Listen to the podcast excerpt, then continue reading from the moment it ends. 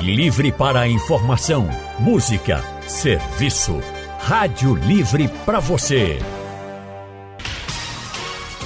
O consultório do Rádio Livre. Faça a sua consulta pelo telefone 3421 3148. Na internet www.radiojornal.com.br. O consultório do Rádio Livre hoje atende o pedido do nosso ouvinte Ricardo de Paulista. Ele pediu que a gente tratasse sobre a doença de Parkinson.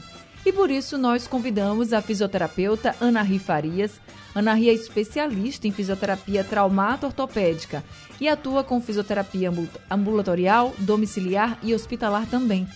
Ana Ri Farias, boa tarde, seja bem-vinda ao consultório do Rádio Livre. Boa tarde, Anne, tudo bem? Tudo bem, muito obrigada por atender ao nosso pedido, viu?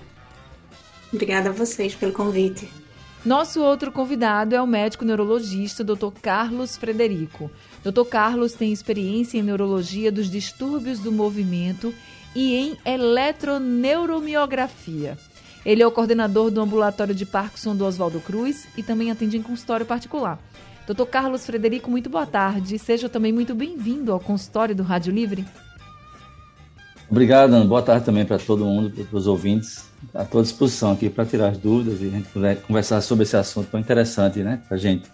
É verdade. A gente agradece também muito a sua participação, a sua disponibilidade aqui para atender os nossos ouvintes. E aí já vou começar, gente, falando para vocês os dados da Organização Mundial da Saúde, que estima que cerca de 1% das pessoas no mundo com mais de 65 anos tem ou vai ter Parkinson. No Brasil, essa doença atinge 200 mil pessoas, segundo o Ministério da Saúde. Ô, doutor Carlos, por que o Parkinson se desenvolve em algumas pessoas e quando isso acontece, o que é que de fato aconteceu ali no corpo desse paciente? Essa pergunta é interessante, Anne. É, a doença de Parkinson ela é causada por uma perda da, da produção da dopamina, que a gente tem um neurotransmissor chamado dopamina. Essa dopamina, ela por um motivo que ainda não se sabe, essa é a grande pergunta, né? O porquê que eu tenho Parkinson, por exemplo, né? É, a gente sabe por que eu tenho Parkinson. Agora, o que o Parkinson leva é a, a, a perda dessa dopamina. E essa dopamina é que vai levar aos sintomas que o paciente parkinsoniano apresenta. Tem várias ideias sobre que o Parkinson pode ter ser causado por algumas, algumas alterações. Hoje em dia se chama multifatorial, uma causa multifatorial, sejam vários fatores, né? Uhum. Mas existe uma, uma perda dessa produção dessa dopamina, e essa perda é quem vai levar os sintomas do paciente parkinsoniano. Dito isso, Entendeu? eu posso. Eu queria saber o seguinte, porque o senhor ficou falando que a gente tem essa perda da dopamina. Eu tenho como evitar isso. essa perda da dopamina? Pois é. A causa da doença de Parkinson, no caso da doença de Parkinson, ela é degenerativa, ou seja, não se sabe por que acontece, mas ocorre uma perda, uma, uhum. vou usar o termo assim, uma morte neuronal, né? O, uhum. o, neurônio que produz a dopamina, ele começa a não mais produzir, a, a, perder a função da sua produção. Essa perda dessa produção da dopamina, até hoje o que se sabe é uma disfunção desse neurônio. Agora, o que leva a gente a ter essa disfunção é que ainda não se sabe. Agora, do ponto de vista fisiológico, vamos dizer assim, todos nós produzimos dopamina. E a dopamina, ela é uma, um neurotransmissor que ele é muito estimulado com, com afeto, com música, com, com, com, com carinho, com sociabilidade, com coisas boas, vamos dizer assim. Entendi. Ela é um neurotransmissor da, da, das coisas boas, vamos dizer assim. Então, fazer coisas boas ou se divertir, a ter amigos, sociedade, é, são coisas que, que vão estimular você a, a, ter a sua dopamina, né? Então, o, isso estou falando não em relação à doença, em relação a, Sim, a nós, a produção, né? Que nós né? podemos estimular a dopamina, né? Entendi. Cada neurotransmissor tem uma função e, e a dopamina entra nessa função do bem-estar, vamos dizer assim. Então, fazer coisa que nos agrada geralmente estimula a dopamina e, consequentemente, fazer coisa que nos desagrada reduz a produção da dopamina. Agora, doutor Entendeu? Carlos, entendi. O, quando o senhor falou dos sintomas do Parkinson, é, a gente, quando fala de Parkinson, a gente lembra dos tremores na hora, assim. Acho que não tem uma pessoa né, que saiba de Parkinson que não Isso. lembre dos tremores. Mas esse é o único sintoma mesmo que a doença apresenta? É, na, ver, na verdade, o Parkinson é interessante essa visão que está falando, porque na, na prática o, o, sintoma mais importante a gente chama de lentidão, que o nome médico chama-se bradicinesia, que seria a lentidão dos movimentos. Então, é tanto que para dar o diagnóstico do Parkinson, a gente nem precisa de tremor. Existem pacientes parkinsonianos que nem tremor, nem tremem. Então, o tremor faz parte da doença de Parkinson, mas não é o principal sintoma. Isso do ponto de vista médico, né? Porque do ponto de vista, vou usar o termo assim, leigo, né? Existe na, na sociedade essa ideia de que o tremor é o mais importante, mas na prática não é o mais importante. O fundamental é, sintoma chama-se lentidão dos movimentos. Na verdade, somos quatro. A lentidão dos movimentos, que é a bradicinesia, uhum. o tremor, que é o que você está falando, a rigidez do corpo, né, em certa forma uma rigidez, e alterações de equilíbrio. Mas não necessariamente você tem que ter os quatro. Você tem que ter pelo menos a bradicinesia, que é a lentidão do movimento. Esse associado a algum outro, que geralmente pode ser o tremor, que pode ser a rigidez, ou pode ser a alteração do equilíbrio. Isso é importante dizer porque para a gente desmistificar um pouco a necessidade de ter um tremor para ser Parkinson e também desmistificar aquela ideia de que todo tremor é Parkinson, é né? Parkinson. Que é uma ideia também é, muito preocupante. Os pacientes me procuram, ou procuram os médicos neurologistas, de modo geral, tremendo, achando que é Parkinson. E, e, a gente sabe que tem vários outros tipos de tremores que não tem nada a ver com a doença de Parkinson. Deixa eu conversar então com a doutora Nari. Doutora Nari, por esses outros sintomas, né, lentidão, rigidez, alterações de equilíbrio também, por isso também a fisioterapia, ela entra como uma grande aliada no tratamento do paciente com Parkinson? É, exatamente. É, como o Dr. Carlos explicou, é, não é só o tremor que aparece na nossa rotina é, normalmente, embora não seja o estágio inicial de Parkinson, é, já chega para nós com um estágio mais avançado, né? já, já chega pelo menos com acometimento unilateral, que é o estágio a partir do 1 do Parkinson.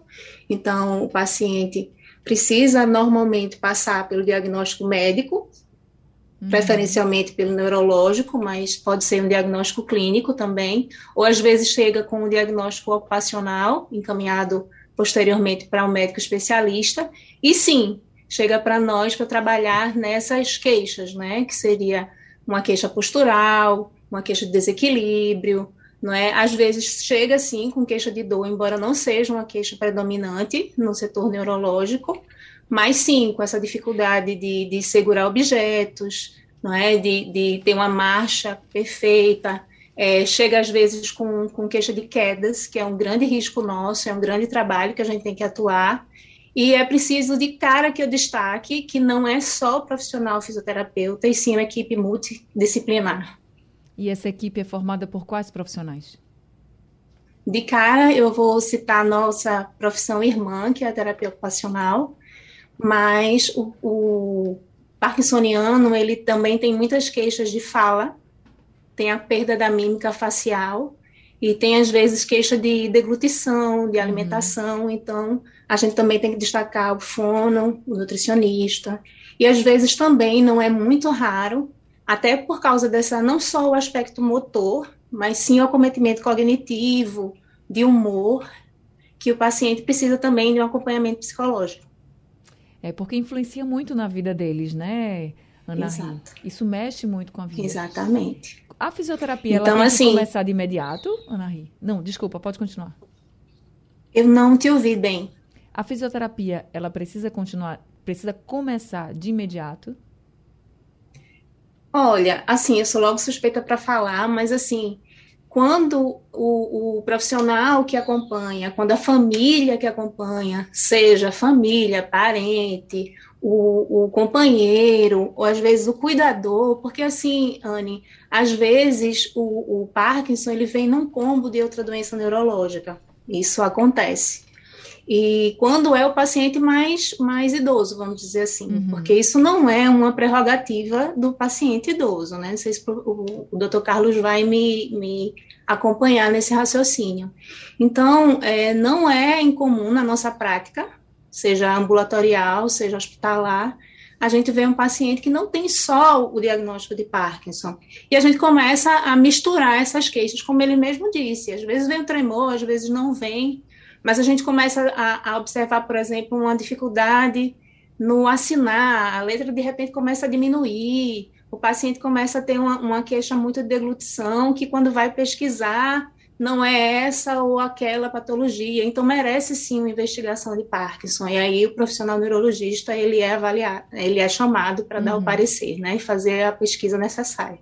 Então o físio ele de cara vai começar a trabalhar, né, seja focal nas articulações que começam a, a, a perceber, mas de maneira geral o trabalho ele é bem global. Né, a gente vai logo buscar é, parar aquelas incapacidades e trabalhar na funcionalidade daquele paciente quer seja mudança de decúbito, se sentar, levantar, entendeu? O parkinsoniano, ele precisa muito ser focado em é, estabelecer tarefas e terminar tarefas. O, o, Dr. Carlos falou em, em dopamina, e a dopamina ela também tem isso. Ela é muito ligada a cumprir tarefas. É uma das, das a funcionalidades né? da dopamina, exatamente. Uma das dificuldades que o, que o parkinsoniano tem. Tá certo. E já temos ouvinte conosco, Jaziel Rodrigues, de Beberibe, está ao telefone. Oi, Jaziel, boa tarde, seja bem-vindo. Boa tarde, Anne. Está me ouvindo? Me ouvindo muito bem. Ah, me vê bem. É, é sobre tremor. Não, hum. não, é, não é o tremor do Parkinson, mas é sobre tremor, a minha pergunta. Sim. Vê, as pessoas que bebem, que são alcoólatras, geralmente quando amanhece tremendo, aí diz, vou tomar uma para passar o tremor, e realmente passa. Eu queria saber se o álcool e o fumo pode contribuir para a diminuição da dopamina e que se essas pessoas que tremem por conta do álcool, se não tomasse essa dose para parar de tremer, se iria parar naturalmente. Então, deixa eu passar a sua pergunta aqui para o doutor Carlos. Doutor Carlos, você pode ajudar o Jaziel? Oh, Jaziel, esse tremor é, relacionado à bebida, é interessante porque, na verdade, o que a gente chama de abstinência alcoólica, né, a falta da bebida, leva a um tremor, já mostrando que tem uma alteração cerebral, né? A gente sabe que o álcool, ele tem um efeito é, direto sobre o, o, neurônio, né? Então, ele, ele causa morte neuronal. Então, álcool é uma das causas de lesão cerebral e pode levar, assim, a doença de Parkinson e outras doenças que são, que são neurológicas, né? Vamos dizer assim. O cigarro tem uma coisa interessante, né, que é uma coisa que, que tem uns trabalhos mostrando até uma certa, certa forma, um certo nível de proteção para a doença de Parkinson, mas que no fundo é, a nicotina ela é um estimulante cerebral. E ao ser um estimulante cerebral, ela estimularia a dopamina. Então, tem uns pacientes que, que, que fumam, eles, teoricamente, é, existe uma prevalência menor de Parkinson nos fumantes. Mas aí, a brincadeira que a gente diz é, você pode ter menos Parkinson, mas você vai ter mais câncer de pulmão, né? Uhum. Então, é, é, não é uma boa troca, vamos dizer assim, por causa disso. Então, a nicotina, ela é um estimulante do, do da dopamina. A então... nicotina que tem no cigarro. Mas o álcool, ele é um, ele é um, um, um causador de grave de lesão cerebral, vai piorar sim. O então... tremor que ele está falando é o tremor da abstinência, né? Isso. Que a gente chama na, na medicina de delirium tremens. O paciente fica delirando e fica tremendo e aí, quando ele bebe, ele, ele melhora. Esse aí seria pela, pela abstinência que o álcool causa, né? Que já é uma situação já é, de lesão cerebral, uma, lesão, uma, uma, causa grave, né? De alcoolismo grave, né? Claro.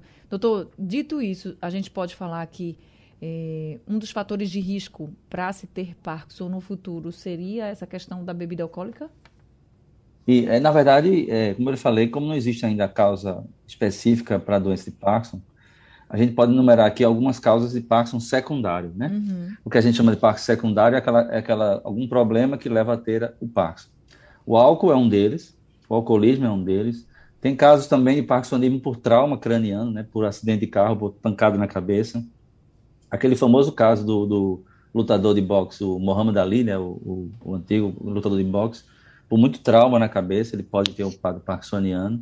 É, intoxicação por metal pesado, o manganês, por exemplo. Então, trabalhadores que trabalham em, em, em mineradora, que tem muita ligação com manganês, com, que é um metal pesado, né? É, entre outros, é, é, outro, outros, outros níveis de, de, tóxicos que você pode ter, que você pode levar a ter o quadro parkinsoniano. Então, existem várias causas de, de, de doenças de Parkinson secundária, né? Essa do manganês é bem interessante, porque pegou pacientes jovens e depois começaram a ver que, na verdade, o Parkinson, como a, a doutora Naí falou, não é só do idoso mesmo, existe o, o jovem também. A gente vê muito paciente jovem. Lá no Hospital Oswaldo Cruz, que eu trabalho, que é hospital, um dos hospitais de referência em Parkinson, Hospital do Estado, né? E a gente vê muito, cada vez mais pacientes jovens, pacientes com 20 anos, 30 anos de idade, procurando a neurologia por um quadro parkinsoniano, né?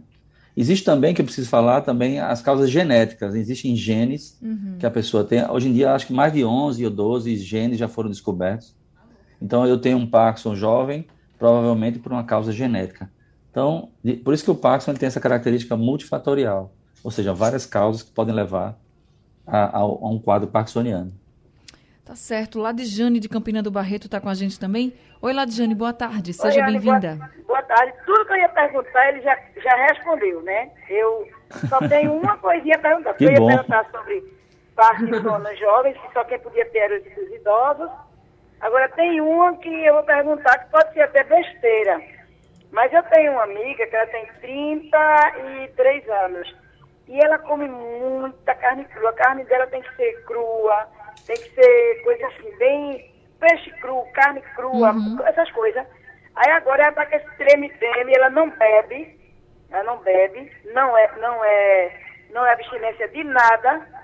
Aí eu queria saber também, fora isso, fora esses mares, essas coisas aí que ele falou, a alimentação também contribui ou é uma besteira que a turma fica dizendo, não, tu para de comer carne crua demais. Ela pega a carne assim, trata e come logo, não, não volta para cozinhar, e quando cozinha é quase crua. Então eu queria saber assim, se fora isso, que o resto tudo ele já respondeu para mim, uhum. se fora esse, esse trem todinho aí, a alimentação também contribui. Tá certo? Tá certo, Obrigada Aí, boa tarde. Muito obrigada. E deixa eu dizer para você e para todos os nossos ouvintes: nenhuma pergunta é besteira. Eu acho que toda dúvida precisa isso. ser respondida. Boa. E a gente está aqui justamente para isso. Doutor Carlos, então, a alimentação pode influenciar no aparecimento de Parkinson? Entenda, a carne crua não, não tem nenhuma relação com a doença de Parkinson. Agora, a carne, comer carne crua não é uma boa coisa pela, pela higiene da carne. Aí são várias doenças, né, parasitárias, né, doenças infecciosas que você pode ter é, por ingerir uma carne crua, né? Mas especificamente a doença de Parkinson não há essa associação com carne crua. O que existe em relação à carne, que é bom de ser dito, é que algumas medicações à base da levodopa, que é aquela medicação que se, uma das medicações que se usa para o Parkinson, ela tem dificuldade de absorção quando utilizada próximo à carne vermelha. Então a gente sempre pede ao paciente quando for tomar uma medicação à base de levodopa que evite tomar essa medicação próximo à comida e principalmente carne vermelha e leite, porque são duas situações, é, dois produtos, né? Duas proteínas que interferem na absorção do remédio à base de levodopa. Mas aí é aquela pessoa que já tem a doença, que já toma o remédio e não pode tomar esse remédio perto de alimentação com carne, nem com leite e derivado de leite. É, é diferente a situação que ela perguntou. Ela perguntou sobre, Isso. pelo que eu entendi, se carne crua leva a doença de Parkinson, né? Isso. Então a resposta seria não mas leva a várias doenças infecciosas e parasitárias que não é um bom, não é um bom, vamos dizer assim, não é um bom hábito comer a carne crua dessa forma. Tá certo. Ana Ri, a gente sabe que a doença de Parkinson ela é uma doença progressiva, né? Ela vai com o tempo, Isso. ela vai piorando assim a vida do paciente. A fisioterapia consegue conter um pouco essa progressão, ou pelo menos os efeitos dessa progressão do Parkinson? Isso, foi uma, uma substituição necessária na, na sua pergunta. E eu agradeço. Como a gente falou no primeiro trecho, é, a gente obedece no estudo na classificação da, do Parkinson é, algumas fases e subfases. A grosso modo, como eu já tinha dito antes, ela pode ter uma fase que é considerada uma fase não motora, que é difícil de detecção, né? Porque e não chega para nós no geral que é uma fase considerada é, é, por, por, características mais clínicas, que seriam é, distúrbio de sono e tal, então não compete muito ao fisioterapeuta. Uhum. Quando ele chega para nós, ele tem um acometimento unilateral, pelo menos, nós vamos dizer que ele chegue hoje para nós na rotina com a queixa de tremor ou de rigidez, que seja articular ou muscular, a gente vai trabalhar já nisso, né? Nessa, nessa queixa focal, né? Então, trabalhar nessa compensação articular, né, nessa mudança de decúbito, como eu falei, nessa marcha, costuma ser assim, porque a gente pensa em marcha, a gente pensa logo em membro inferior, né? Como é que tá uhum. essas pernas? E na verdade não é, a gente anda com braços e pernas. E se a gente está pensando numa doença que é progressiva, que é a tendência, mesmo bem medicado, mesmo bem assistido, né, a gente vai pensar que isso pode evoluir para os dois braços, as duas pernas, enfim. Então, a gente tem que é, pensar no para frente, né, e na funcionalidade, manter esse paciente trabalhando, com mais independência nas atividades diárias, do trabalho. Então, é nisso que você está falando, é tentar a gente manter essa incapacidade onde ela está, essa limitação onde ela está, o máximo possível, e manter esse paciente sempre mais funcional.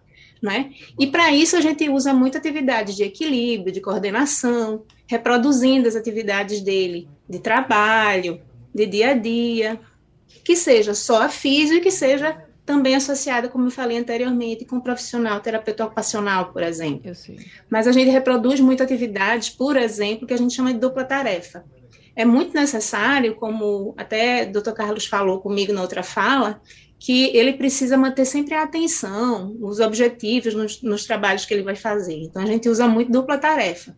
Então, ele tem que ter atividades sempre cognitivas, que seja atividades com raciocínio associado no que ele está fazendo, atividades de precisão porque também é uma coisa de muito, como é que eu posso dizer, de senso comum, que ele tem dificuldade de atacar botão, de pentear cabelo, de atividades de precisão. Então, faz parte do nosso objetivo também tentar focar nisso, porque às vezes, eu não sei se as pessoas conseguem observar que quando você estipula uma tarefa para o parkinsoniano que apresenta o tremor, por exemplo, só em você pedir, parece que ele treme mais. Então, é como se ele se, se tivesse uma alteração de humor, uma, uma, sensação de capacidade só com o pedir a atividade. E aí ele se, já se desacelera, ele já não topa de fazer. Então, o fisioterapeuta ele também trabalha nessa sensação de capacidade, de habilidade que o paciente tem. Outra coisa que é preciso destacar, que a própria é, inatividade pode trazer outros tipos de doenças, como doenças cardiovasculares, as quedas, a osteoporose. Então, é preciso que o fisioterapeuta sempre estimule a atividade física em si. Tá certo. Deixa eu passar aqui para o Jorge, do IPSEP, ele está ao telefone com a gente, nosso ouvinte. Oi, Jorge, boa tarde, seja bem-vindo. Oi, Anne, boa tarde. Parabéns primeiro aí pela produção do programa e a vocês que têm essa tarefa diária aí de serviço público aí à sociedade. Obrigada, eu Jorge. Saber, eu queria saber o seguinte aí do, da doutora e do doutor, as pessoas que fazem uso de ansiolítico, né? Porque tem pessoas que fazem tratamento da ansiedade generalizada e outras também que fazem uso de remédios antidepressivos. É necessário para essas pessoas no dia a dia ter como rotina tomar o seu remédio todos os dias. Inclusive até um remédio que é muito falado, que é o tal do Rivotril, ele é muito utilizado aí para ansiedade.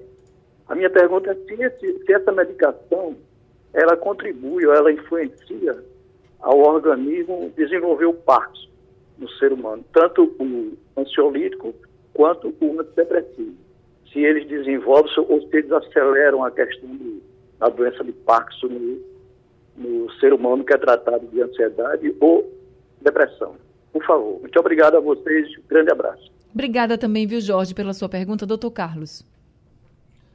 Essa pergunta é interessante porque, na verdade, em relação ao Rivotril, especialmente, que ele falou, é, ele não causa Parkinson. É, também antidepressivos não causam Parkinson. Agora, existem vários remédios, medicamentos que a gente usa que podem levar a um quadro parkinsoniano.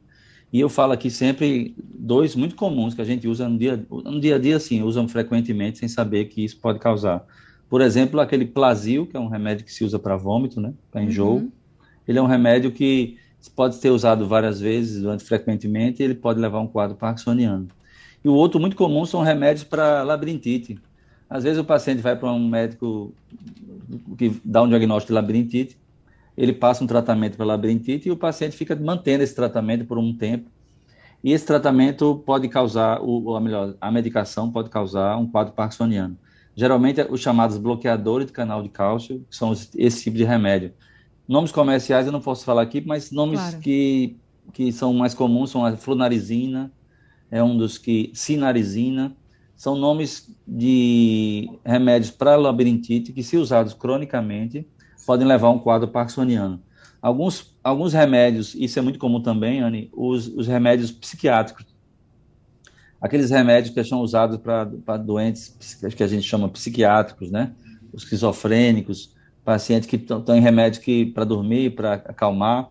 Alguns deles também, se uso crônico, é, podem levar a um quadro parkinsoniano. Então, medicação é uma, é uma, uma das causas do chamado parkinsonismo medicamentoso. Sim. É uma forma de Parkinson é levada, gerada para o uso como efeito colateral de uma medicação. Mas, entendeu? doutor Carlos, nesse caso, se a pessoa deixar de utilizar o remédio, trocar por outro, o quadro parkinsoniano, ele some? Então, é, na maioria das vezes some, mas a depender do tempo de uso e também se, se houver no paciente uma certa afinidade a ter Parkinson, ele pode vir a ter Parkinson depois. Por exemplo, é, é muito comum isso nos hospitais que a gente trabalha, ver isso.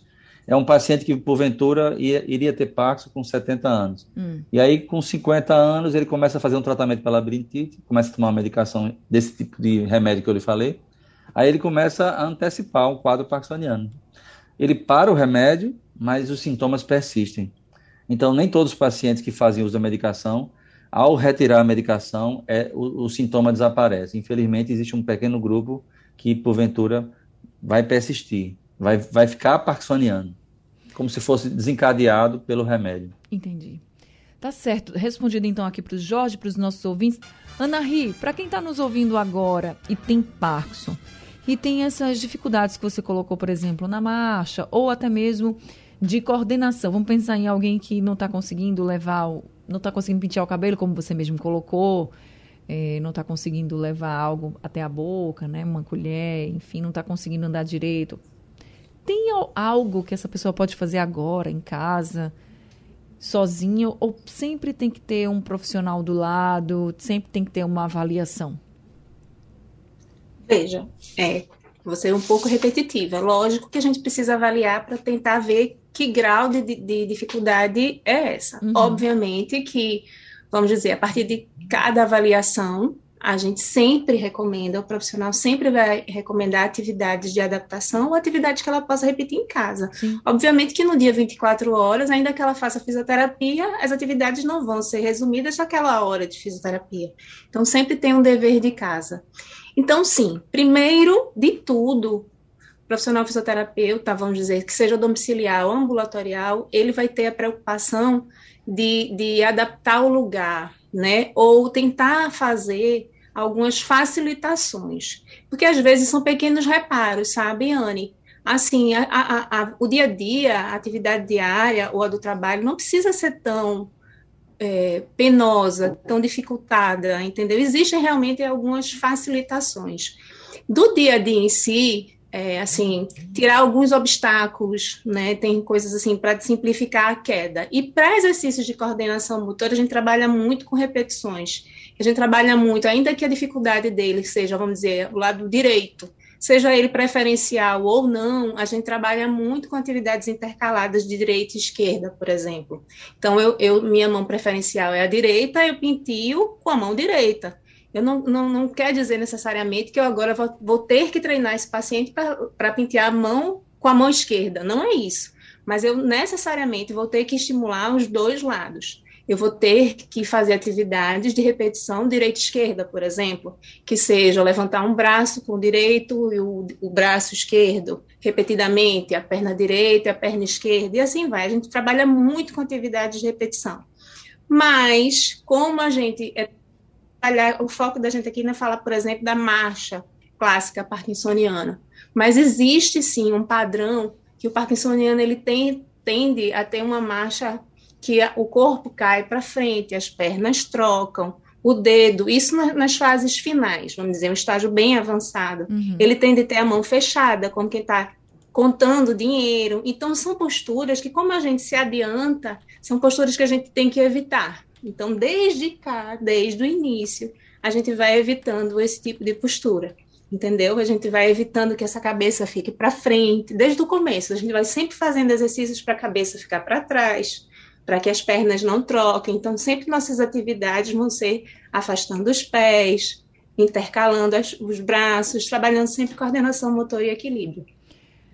Respondido então aqui, Ana Ria. Agora, Jéssica e Canindé, eles fizeram perguntas bem similares. Eles estão falando aqui se há relação entre, mal, entre Parkinson e Alzheimer, doutor Carlos. A Jéssica disse que o avô dela teve o Alzheimer e teve Parkinson também. Aí pergunta se elas têm relação ou se uma doença pode agravar a outra. E é praticamente a mesma pergunta que Canindé, porque pergunta, ele pergunta se tem alguma diferença para os dois, para as duas doenças. É, é, as duas doenças são chamadas neurodegenerativas, né? A doença de Parkinson, é, ela acumula uma proteína dentro do neurônio que vai levar a lesão cerebral e a doença de Alzheimer também acumula uma outra proteína que vai levar a uma lesão na área cerebral diferente. Mas elas são doenças diferentes uma doença não leva a outra. O que é comum acontecer, e essa confusão pode ser refeita na forma mais fácil, é que a própria doença de Parkinson, como, como a Anaí falou, existem fases. E a fase, vamos dizer assim, mais avançada da doença de Parkinson, ela pode dar um quadro que a gente chama demencial, um quadro de demência, de esquecimento, um quadro de distúrbio de comportamento, um quadro de alucinações. Então, essa fase que a gente chama fase demencial, a fase mais avançada, ela é muito parecida com a doença de, de Alzheimer. Então, os pacientes falam assim: não, meu, meu avô tinha Parkinson e depois ele ficou com Alzheimer. Mas, na verdade, o que ele ficou foi com a demência da, do próprio Parkinson, que é muito parecida com a do Alzheimer. Não sei se você conseguiu entender, fazer entender. Sim. Na prática, isso eh, fica mais fácil dizer que ele teve um Alzheimer, mas, na verdade, ele teve uma demência da doença de Parkinson. Aqueles quatro sintomas que eu falei, os sintomas é, motores, tremor, rigidez, a lentidão, alteração do equilíbrio, são sintomas que fazem a, a, tem a doença na fase inicial e na fase moderada. Quando se chega a uma fase avançada, pode ter um quadro demencial, e aí ficar parecido com Alzheimer. Mas vale pontuar aqui algumas coisas importantes. Nem todo mundo que vai ter Parkinson vai ter essa fase avançada nem todos os pacientes é, rapidamente vão ter isso. Então, é, os pacientes mais jovens geralmente não têm essa fase, demora muito para chegar a essa fase. Então, assim, eu sempre digo assim, os pacientes Parkinson têm que entender que Parkinson é uma doença muito pessoal, no sentido de personalizada. O meu Parkinson não, não parece com o Parkinson do vizinho, que é diferente do Parkinson do meu amigo, porque isso confunde muito. Às vezes chega no ambulatório do Oswaldo Cruz um paciente assustado, porque ele tem um Parkinson, e vê um vizinho assim muito muito ruim, vamos dizer assim, e ele acha que vai ficar igual aquele vizinho. Então isso não é uma verdade. Isso não é necessário. Isso não é, é uma regra. A regra é não ficar igual ao vizinho, vai ficar bem diferente. Então isso isso é importante. Eu sempre falo isso para os pacientes porque imagine você chegar no ambulatório de Parkinson com sei lá 30 pacientes lá esperando na consulta e você com uma forma bem leve e você vê lá pacientes com uma forma bem bem acentuada e você achar que vai ficar igual a eles, né? Então isso deprime muito. É Tem pacientes que nem querem voltar, é, existe uma certa. Então a, a, a pergunta sobre a diferença entre as duas é que são doenças diferentes, mas elas podem ser parecidas nos sintomas quando a doença de Parkinson tem um quadro demencial também, mas são doenças diferentes. O doutor, e o tratamento é medicamentoso, né? Além de todo esse multidisciplinar que aqui a Isso. Ana Ri colocou, né? Fisioterapeuta, terapia ocupacional, fono, Isso. em alguns casos o tratamento é medicamentoso, né? A pessoa toma o remédio e, durante a vida toda?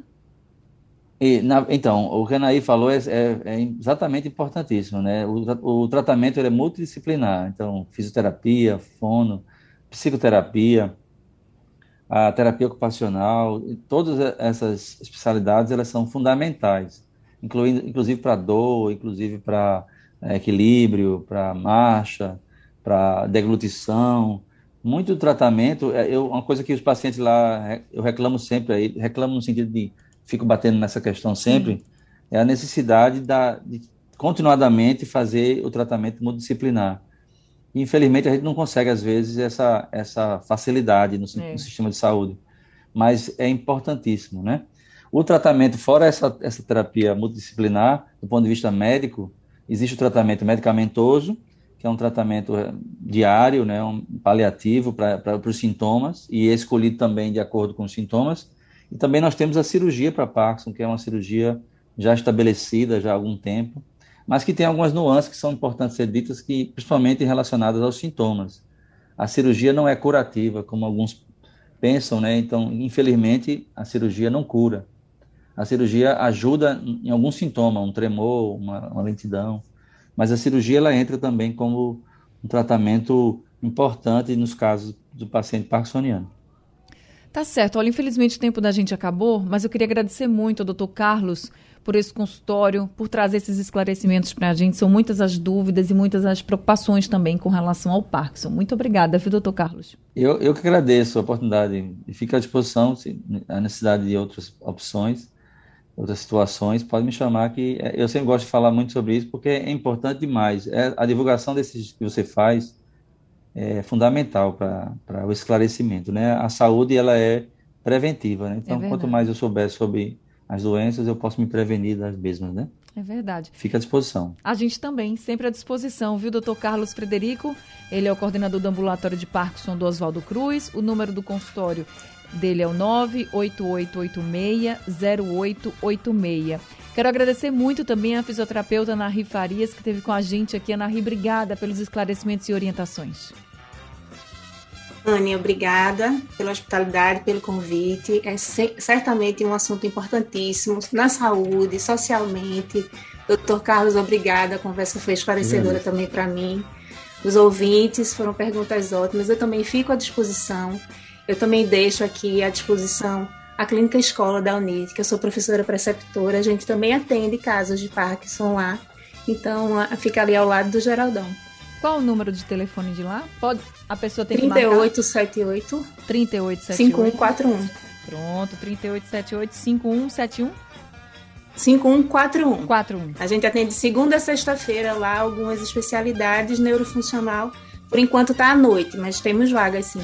Tá certo, Ana Obrigada. Mais uma vez também ficamos à disposição. Obrigada a todos os ouvintes. E, gente, o consultório do Rádio Livre terminou, o Rádio Livre de hoje também. A produção é de Alexandra Torres, trabalhos técnicos de Edilson Lima, Sandro Garrido e Big Alves. No apoio Valmelo. Sugestão ou comentário sobre o programa que você acaba de ouvir, envie para o nosso WhatsApp 99147 8520.